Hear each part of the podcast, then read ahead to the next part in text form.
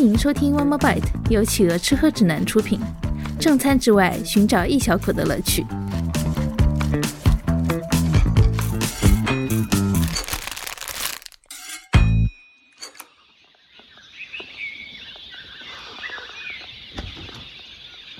这是云南一座咖啡庄园清晨七点的鸟鸣声。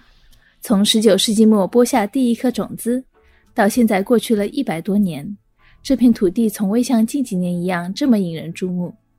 在十年前，这里的咖啡还被视为廉价速溶的代名词，而现在，云南出产的咖啡豆已经可以在国内最高赛事中拿奖。从连锁的瑞幸、蜜雪冰城。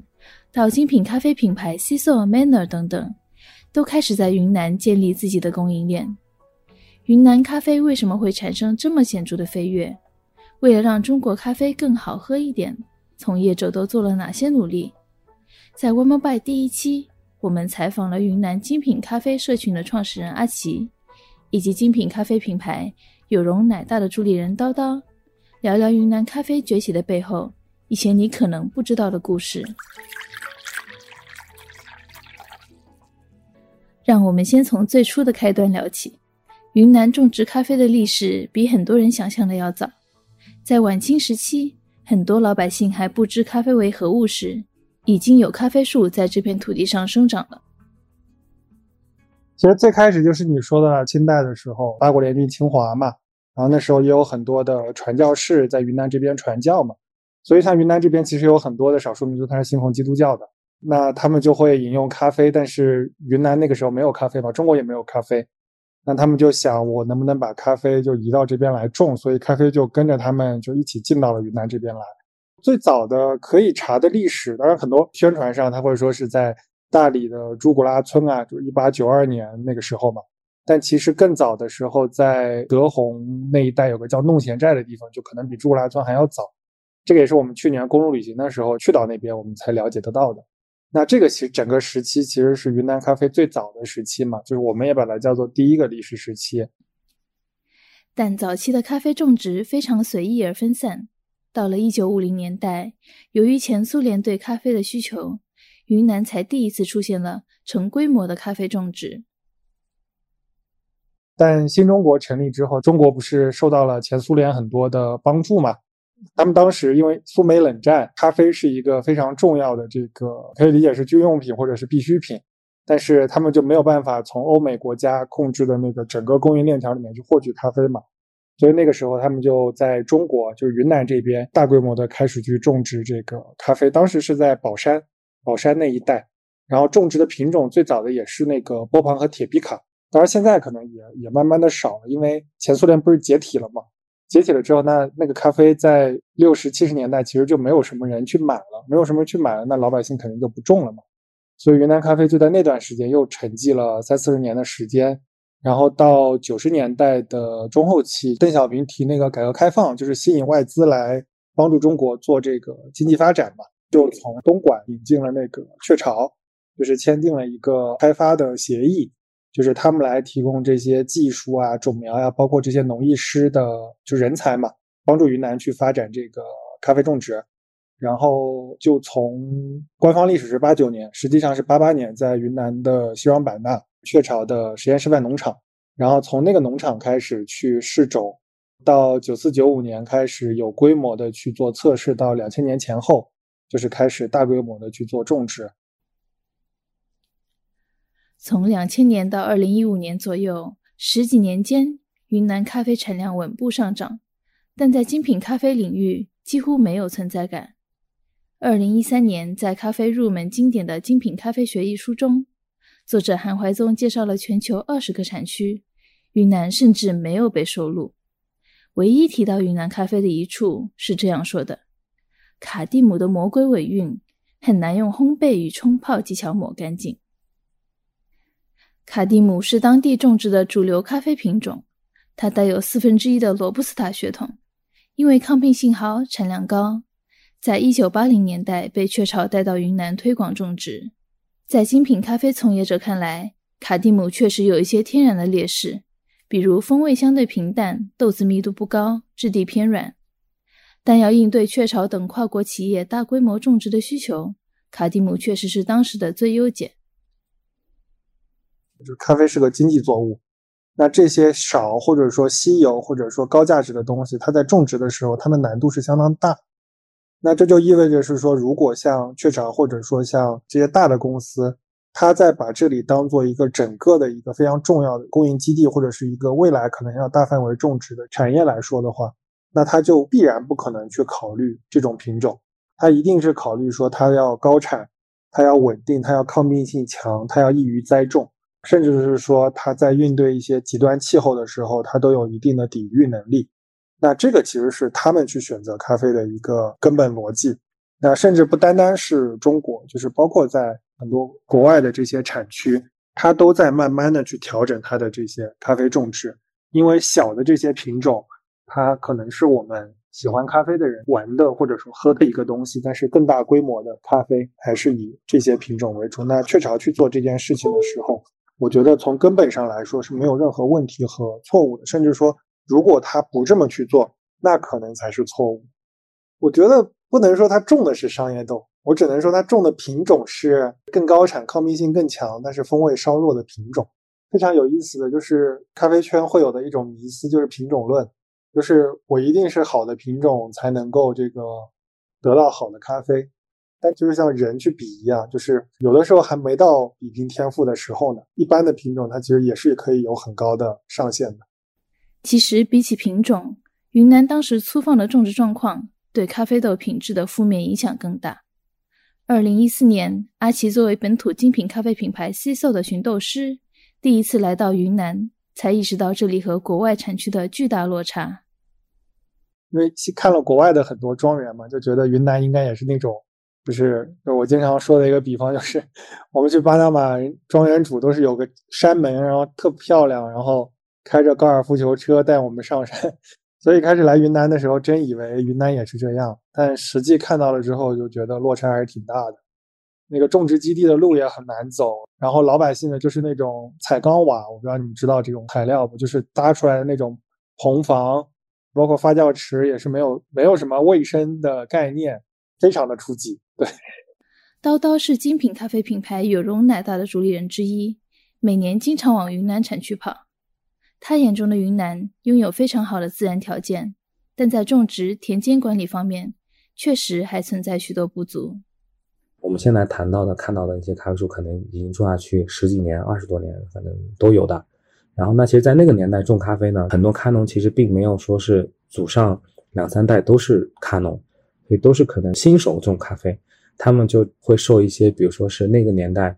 十几年前甚至二十多年前，然后那那个时候说，呃，种咖啡呢，在云南地方受，比如说一些行业上其他像雀巢会，或者说其他行业里面的一些同行会讲说，啊，你这个不能种的太高呀，太高了可能比较冷，会容易结霜啊，所以他们选择的海拔其实相对比较低，然后再就是种其实是都为了高产。为了高产的话，其实的就是树和树之间的那个间距呢，其实是比较呃近的。然后呢，树呢，其实种下去之后呢，一开始看着还可以，等它长长长长大之后呢，它会长得越来越粗，它可能互相就是交叉的就比较程度比较深，然后它也不通风。就是每年过去就发现说，哎呀，这些咖啡树呢有不同的疾病，有的可能比较枯，有的可能得疾病之后呢，因为它的树间距太太挤了，然后呢又不通风，有些病菌呢特别容易就是滋生。一个树得病之后，就影响到不管的话，它就会影响到周边这样一片。然后看的人会觉得说，哎，反正它结着果子，就让它把果子结完吧，就是不会那么轻易的去做一些调整吧。所以其实状况就是一年一年就这样恶性循环。直到现在，云南依然有很多咖农延续着这样粗放的种植模式，咖啡树种植密度很高，没有疏花疏果，采摘都是把枝条上的青红果实整串撸下来。成熟度参差不齐，品质也一般，只能加工成速溶咖啡，或是用在低端商业拼配豆里。而低品质的咖啡豆价格跟着国际期货价走，咖农只能被动接受收购商给出的价格。在供过于求的年份，收购价甚至比种咖啡的成本价还低，咖农亏本贱卖，种的越多，亏的越多。很多人干脆砍掉咖啡树，改种甘蔗、香蕉等农作物。小咖农一个一家可能几十亩这样的咖农，他的豆子卖给雀巢或者卖给一些其他商贩，一年下来的收到的钱，好的情况能打平，很多情况都是可能还要贴一点钱进去。如果这个这一家咖农只靠咖啡为生的话，那他就处境比较差了，很长期都是这样子的，而且是属于那种就是一旦价格有波动有低的时候呢，他铁定亏钱。雀巢其实从这个角度的话，其实在市场低迷时候呢，它对于咖农是好的，因为它的那个收购价呢，还是能保障咖农的一些基本收益的。雀巢是一个可以去调控价格的一个机构。就往前几年的话，市场行情其实就一直都比较低迷，大部分的人其实都处境比较差，他得靠其他的一些收入去做一些家庭上的收入的弥补，否则的话，他持续那么两三年之后呢，他就做会做个决定是说。算了，不种咖啡了，我去把它砍掉，我种一些瓜果蔬菜吧。就前几年每年都有发生的。然后你去看，很明显就是宝山新寨号称万亩咖啡基地嘛，在那条新寨那个马路刚修好的时候呢，左右两侧往上一眼望过去，全部是咖啡田。但现在基本上从下开开到顶，咖啡树都看不到几棵，全是各种菜啊、果树啊。但即使有这些不利因素，一些咖啡从业者依然在云南发现了少数品质不错的豆子，也开始抱着某种情怀和信念，挖掘这片土地的潜力，想要做出属于中国自己的好喝的咖啡豆。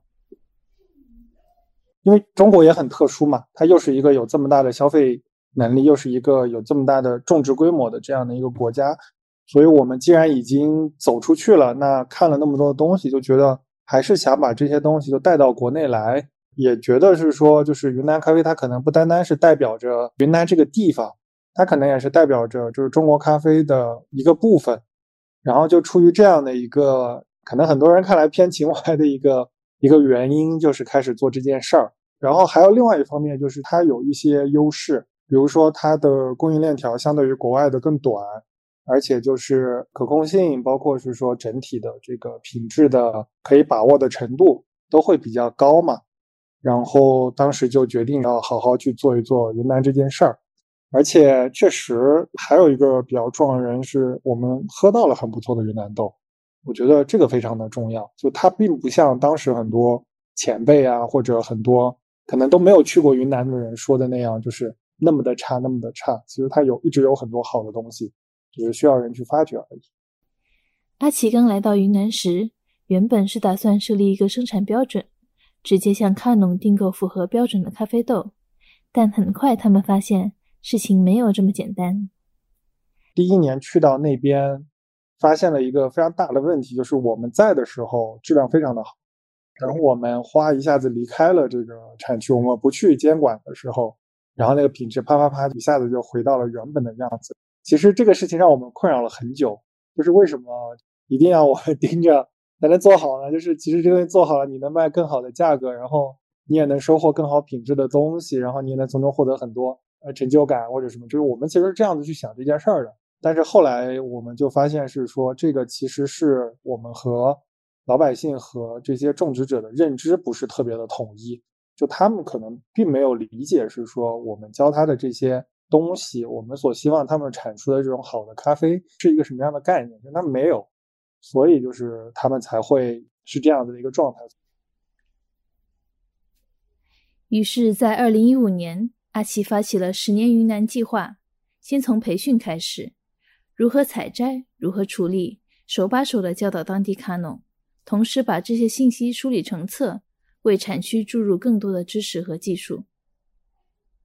后来，我们就想到是说，我们可能要从根本上开始帮助他们去。重新认知咖啡这个作物呀，然后重新去理解为什么要做好的咖啡，更多的知道他们所在做的事情对于可能下游、对于这些市场，甚至说对于一般消费者的一个意义吧。所以那时候我们就开始做教育了，一直在上课，然后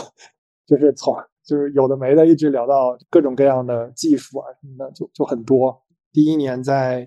梅子家当时去做培训，就梅子是我们一个庄园主。做培训的时候，当时因为是项目的第二年嘛，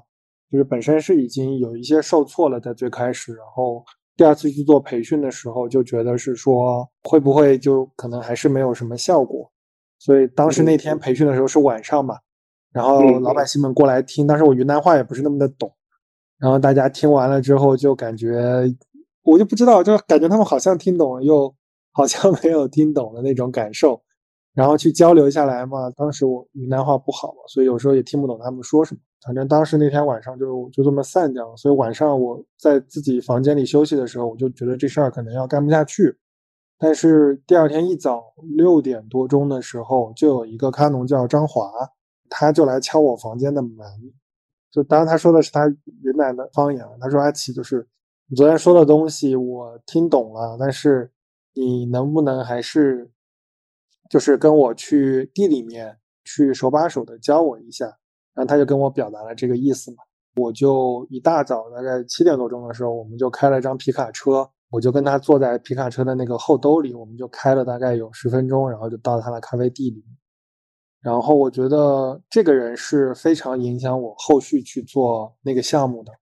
就是因为我觉得是说，就是我们在做的事情其实是有真真实实的帮助到一些人。而不是说我们自己的一厢情愿或者自我感动。那这个叫庄华的咖农后来确实做的非常非常的好，就是他后来也来学咖啡，来学跟着我们一起去做杯测，然后我们有去做什么事情，他都会特别积极的跟着我们。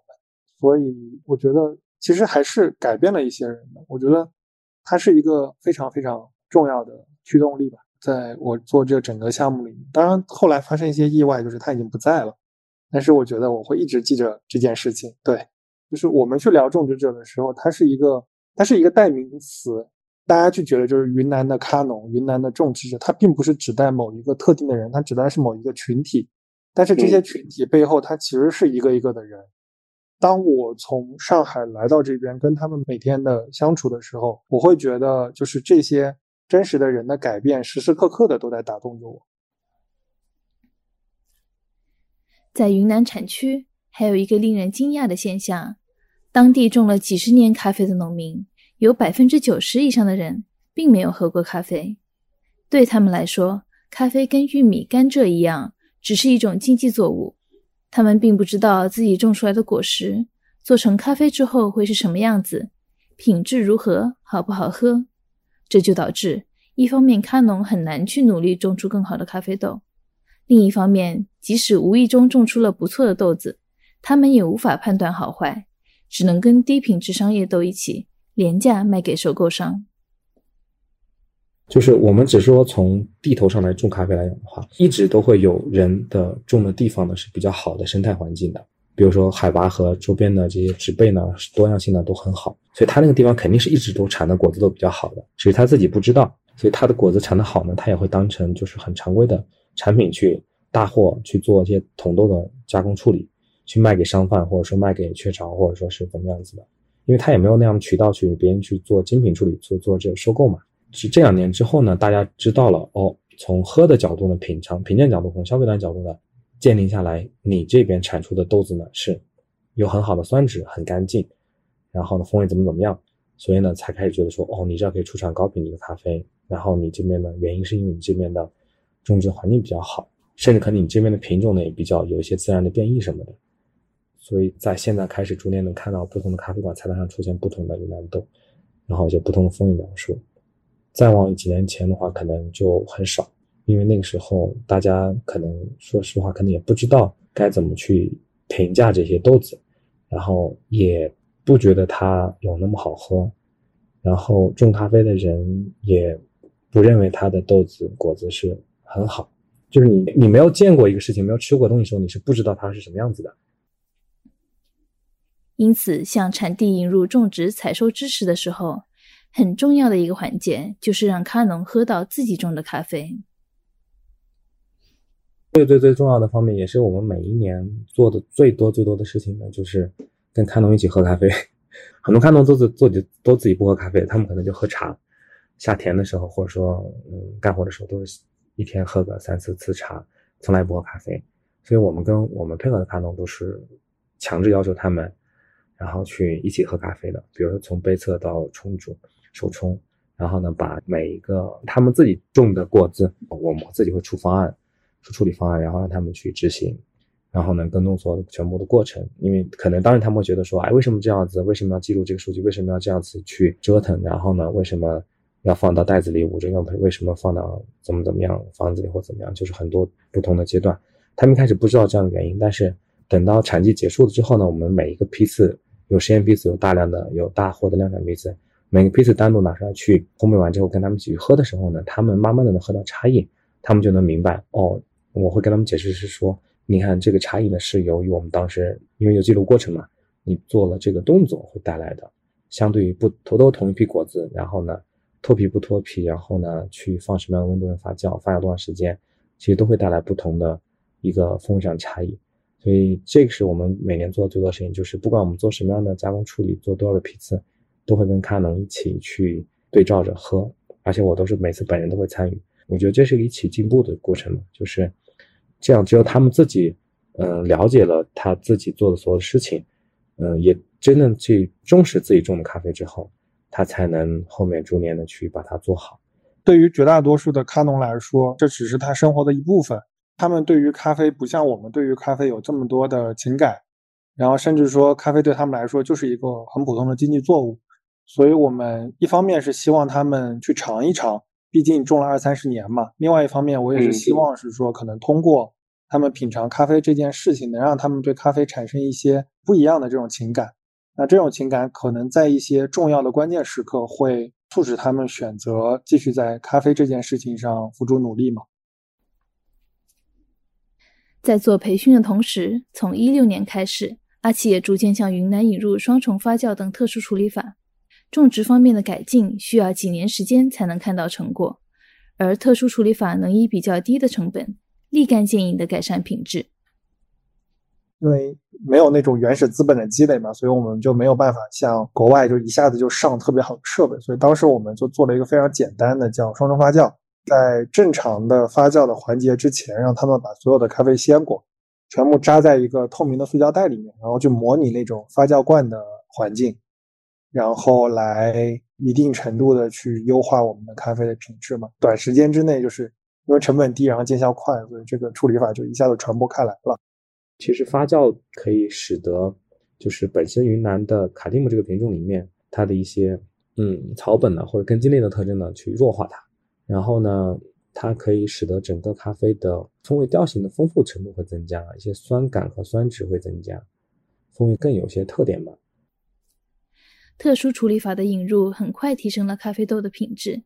在一八一九年前后，越来越多从业者看到了云南精品咖啡豆的潜力。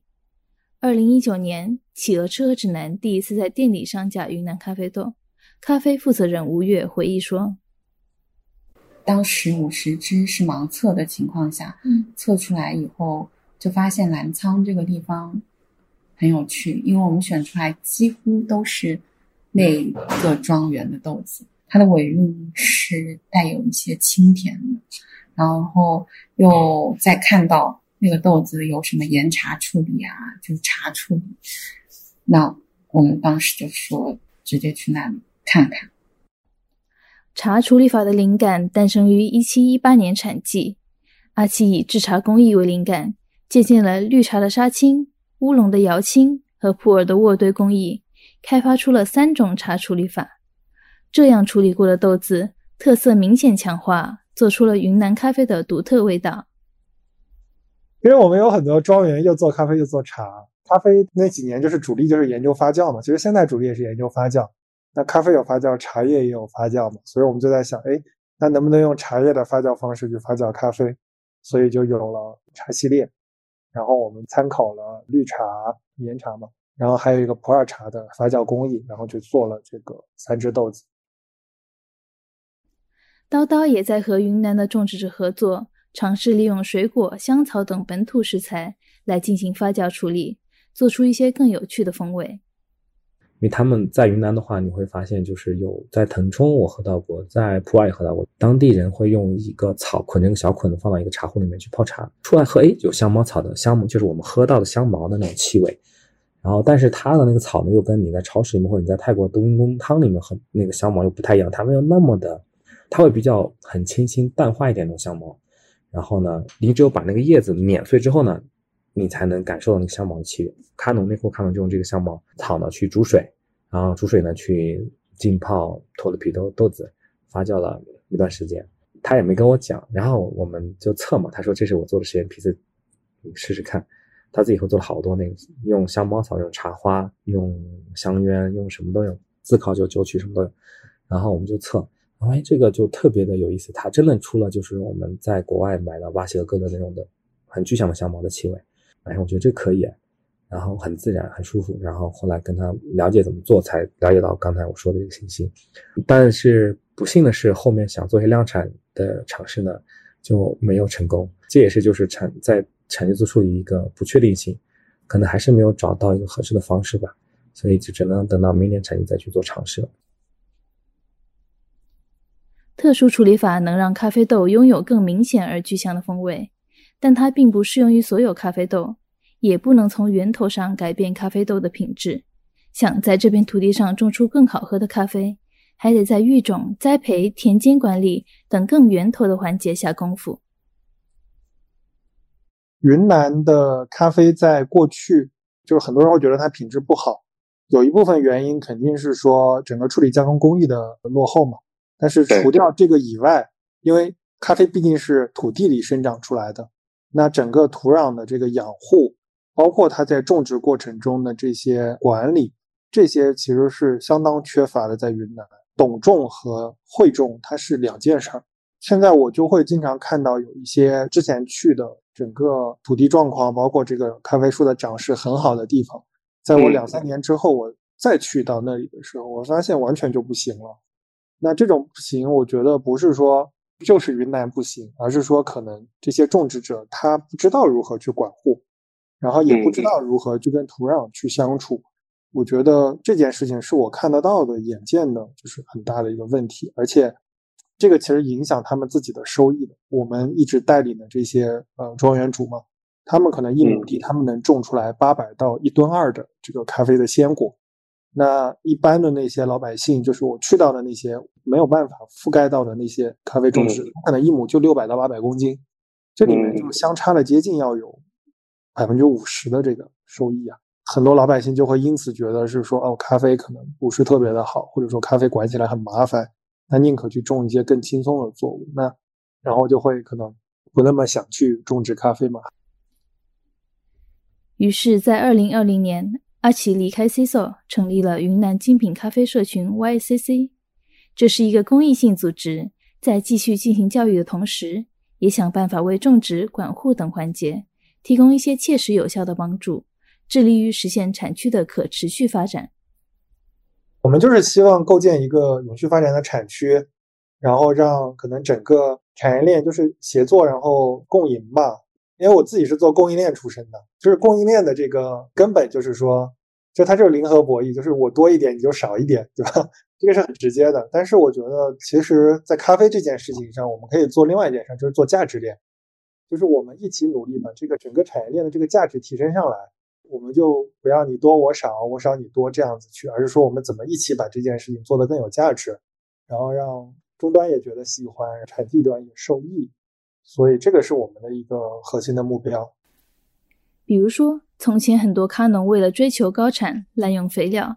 反而导致土壤品质变差。而 YCC 会帮助咖农检测土壤养分，合理配置肥料和施肥量。我们就是会经常帮我们的这些种植者去测量他们的土壤，土壤里面有什么样的元素，缺什么样的元素，然后根据它缺的东西，然后我们去帮助他们去那个去配传统的无机肥和化肥的同时，我们会配给一部分的这些有机肥。甚至是一些黄腐酸或者腐殖酸这一类改善土壤的这种呃微生物，然后通过这样的方式，慢慢慢慢的去改善它们的土壤，然后减少化肥的使用量，因为我们吃了一些有机肥和有机质，可以提升它的吸收转化效率嘛这样的话，就是慢慢的去改变他们的一种习惯，这个是我们自己在做的。再比如说，他们做了一本给小朋友的咖啡书，用生动的方式科普咖啡知识。也希望借此让生活在产区的小朋友了解并喜欢上咖啡，为云南咖啡的传承点亮一些小小的火种。很多宣传，包括很多可能政策上都在鼓励年轻人回到家乡去做创业嘛。但是你整体的这个土壤其实还是需要一段时间的孕育嘛。所以青年劳动者在整个产区是极少的，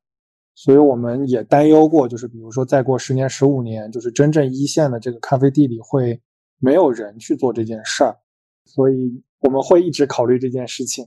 但是我们能做的很少嘛。就只能是说去做一些尝试或者做一些引导，像去年我们做小朋友的咖啡书，就是希望下一代能够从小就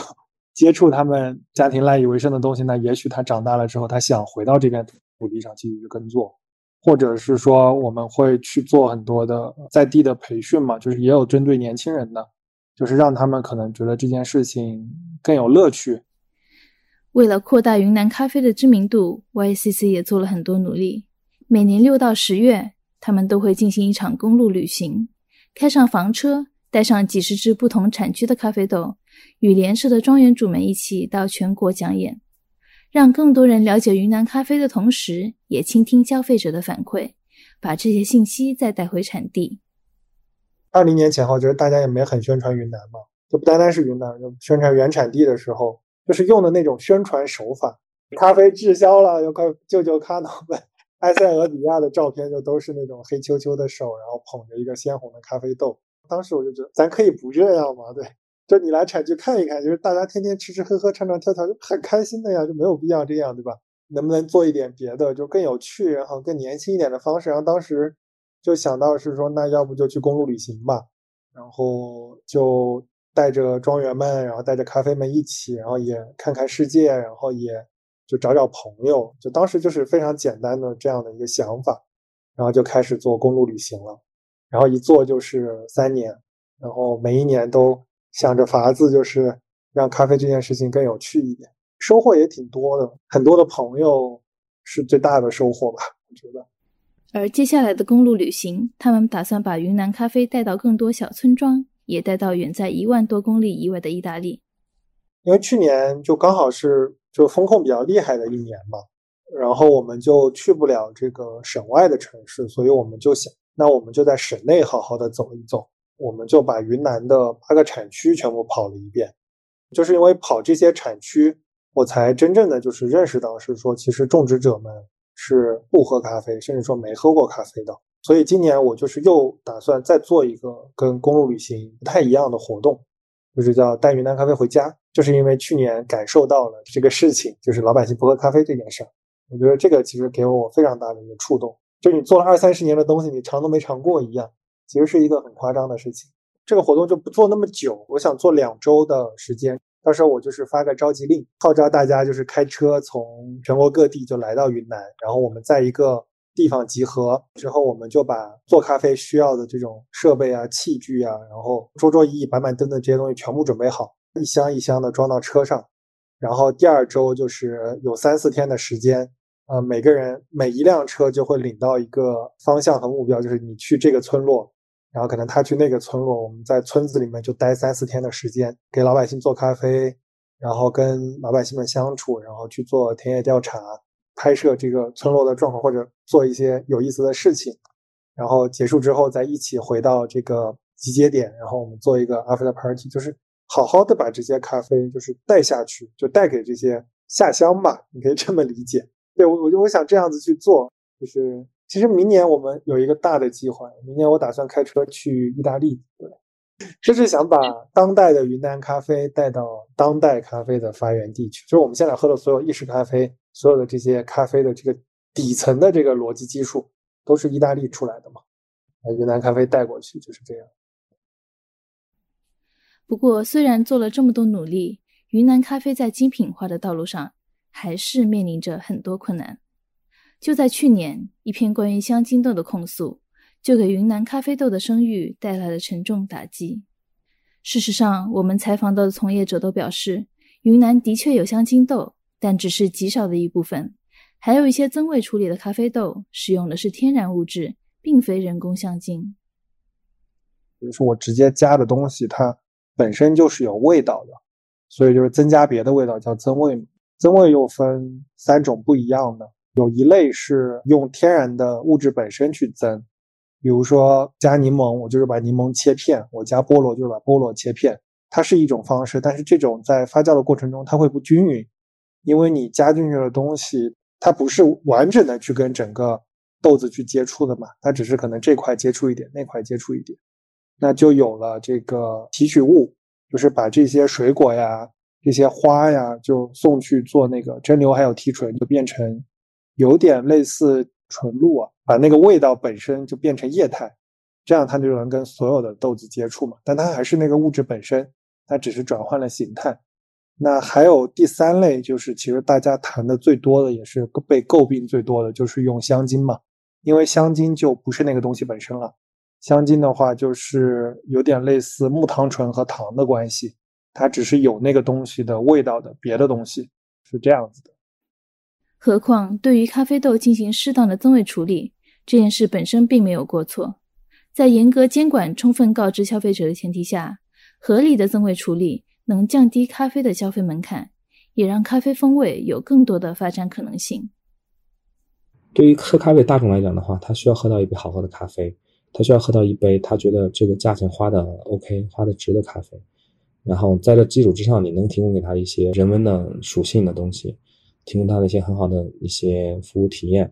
感官上面得到充分的满足和一些精神层面得到充分满足，这个是就更额外减减量量化加分的部分。但是其实你要先让他能喝下去才行。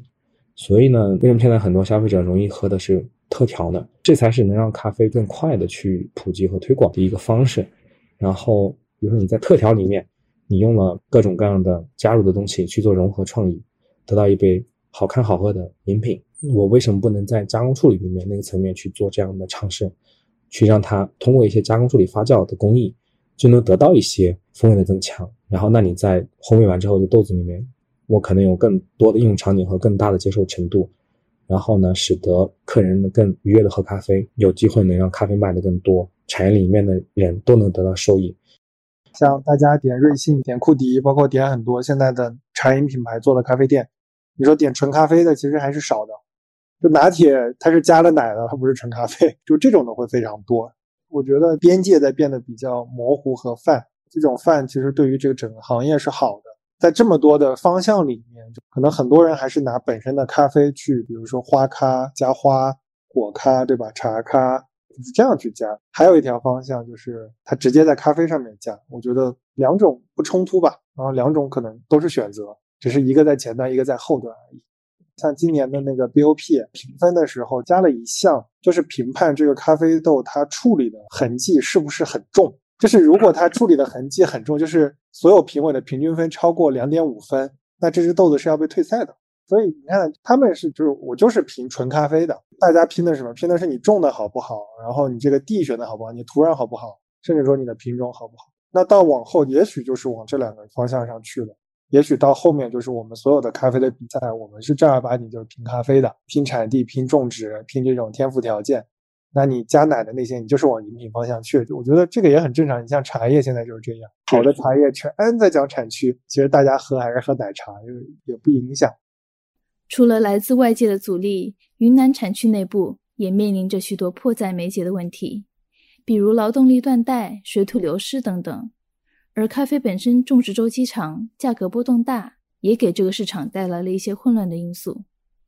其实咖啡它唯一不好的就是真的太不稳定了，就是它的收益。一八一九年是卖就云南咖啡差不多是十块十一块钱一公斤，然后今年是三十五块钱一公斤，就是两年多的时间里面就翻了三倍。但是甚至有可能就是在咖啡的市场，明年就又回到十块钱一公斤，波动的百分比太恐怖了。就是对于很多种植者来说。他没有任何内心的保障，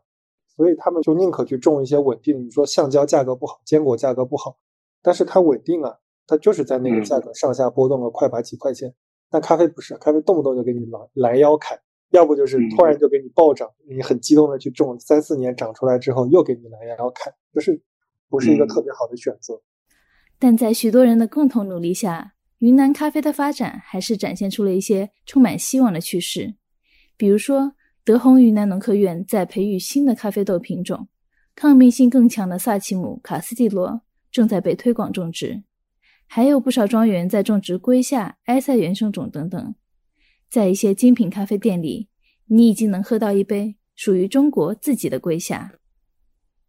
呃，这是一只来自云南保山的左源龟下，呃，日晒处理，你能感觉到它有很明显的白色花香，然后中高的甜感，然后轻微的发酵感。云南本身有不少土地，其实拥有非常优秀的自然条件，把品种、管护等短板提上来之后，假以时日，这些土地会贡献出令人惊艳的风味。就我们成员社里面有一家，它的那个土地就海拔也不是特别高，就差不多一千五百多、一千六这个样子，就是跟很多可能国外的这种一两千、两千米甚至一千八、两千多的这种比起来，还不算海拔很高，但是它的土地就非常的好。它同样的豆子，同样的品种，它跟它周边的这个地块的整体品质就完全不一样。就是我们自己也有去看，就是为什么会这样，我们会发现它的整个土壤的有机质。包括这个中微量元素的这个含量就特别的高，而且是说它那个地方是一个三面环山，然后是一个山窝窝里面，所以这就造成了是说它环境的小气候也比较的有优势，就是跟周边的区隔开来。那它产出的咖啡肯定就是会比周边的要好嘛。那如果说它换上更好的这些咖啡品种，再花一些时间去做精心的这个管护，我觉得肯定是 OK 的。你说真的说。要比有没有可能性，就是超越，比如说现在公认的巴拿马或者是某一些国家的话，我觉得这个还是未可知的。但是你说达到一般意义上大家定义的这种特别优质的精品咖啡，或者是一些中高品质的啊这种的话，我觉得云南这样的地肯定是不在少数的。以前云南豆除了卖给雀巢、星巴克，就只能以更低的价格贱卖给其他生豆商。如今，随着品质提升，越来越多品牌会绕过中间渠道到产地直采，竞争的买家多了，咖农相对能获得更合理的收益，也让他们更有信心把咖啡种好，形成正向循环。随着咖啡产业的崛起，很多庄园也在探索多产业经营的可能性，比如在庄园里套种坚果，除了给咖啡树遮阴，还能增加收益。咖啡处理剩下的果皮。可以加工成有机肥，还有很多咖啡相关的旅游项目也在蓬勃发展。在宣传云南咖啡的同时，也为老百姓带来了实实在在的收益。云南豆这两年在市场上的接受度越来越好嘛，也有很多人有机会，因为疫情前后有机会到云南来旅游，然后呢，云南当地的一些咖农呢去转型做一些农家乐型的，把自己的咖啡的农场和处理站和基地整合成一个农家乐去开放。做一个点评上可以上线的商铺，你很容易去走访到观光，像旅游打卡的景点一样。然后大家对于咖啡的这个认识呢，就不再是说从一个一杯咖啡去认识咖啡，而是说是他可以去很鲜活、很生动的看到咖农和咖啡树、咖啡果子加工处理这些各种方面的东西。这样之后，他再去喝这杯咖啡时候，其实不会再去像以前那样子，没有任何了解的情况下说喝到一杯云南咖啡，哎呀，这个咖啡不好喝，怎么怎么样？他觉得云南咖啡不好。现在反过来是说，他觉得哇，这边云南山清水秀，地杰人灵，然后的话，人们都很淳朴、很热情，哇，很漂亮。喝到一杯咖啡，哦，咖啡，云南咖啡，哎，不错。大概就这样的一个一个转变吧。我觉得这也是很大的原因，就是你去看现在云南，你到云南之后，你去打开点评，你就要普洱，你就看到点评上的很容易找到这样的可以观光的地方，然后评价也都还挺好的，然后媒体也特别愿意去。到产区来去写一些这样的人文的东西，我觉得各个方面都在促使云南的咖啡被关注、被重新的去认识、去接受。未来云南咖啡还有很多个十年要走，农业生产的周期很长，节奏很慢，